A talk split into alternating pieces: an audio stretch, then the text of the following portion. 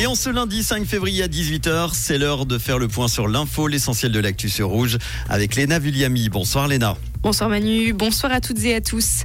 Le canton de Vaud dispose désormais d'un concept cantonal pour le sport. Ce document de référence comprend différents axes stratégiques, mais pas encore de nouvelles mesures concrètes et chiffrées. Celles-ci viendront dans un second temps, ce printemps, lors de la présentation d'un contre-projet à l'initiative populaire qui réclame 100 millions de francs pour le sport vaudois.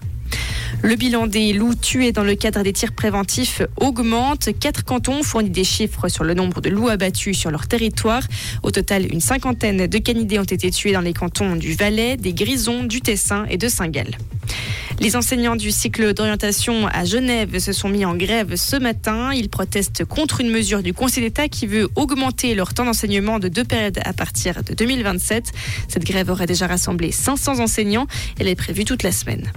Le festival BD a dévoilé aujourd'hui le programme de sa 18e édition. Du 15 au 28 avril à Lausanne, 10 expositions seront mises sur pied avec un pays invité, la Belgique, et un invité d'honneur, Tom Tirabosco.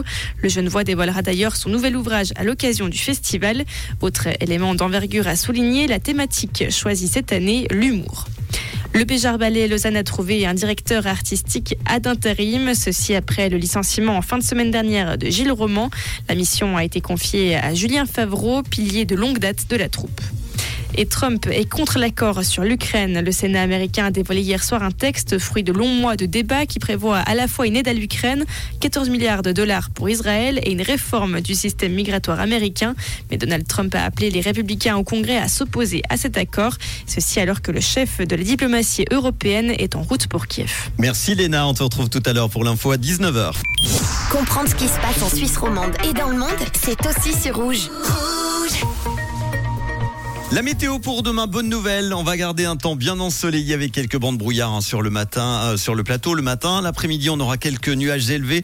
Côté température, couvrez-vous hein, quand même moins 1 à plus 2 degrés demain matin, maximum 11 l'après-midi, il fera doux. La température en montagne restera douce également avec plus 4 degrés jusqu'en haute altitude.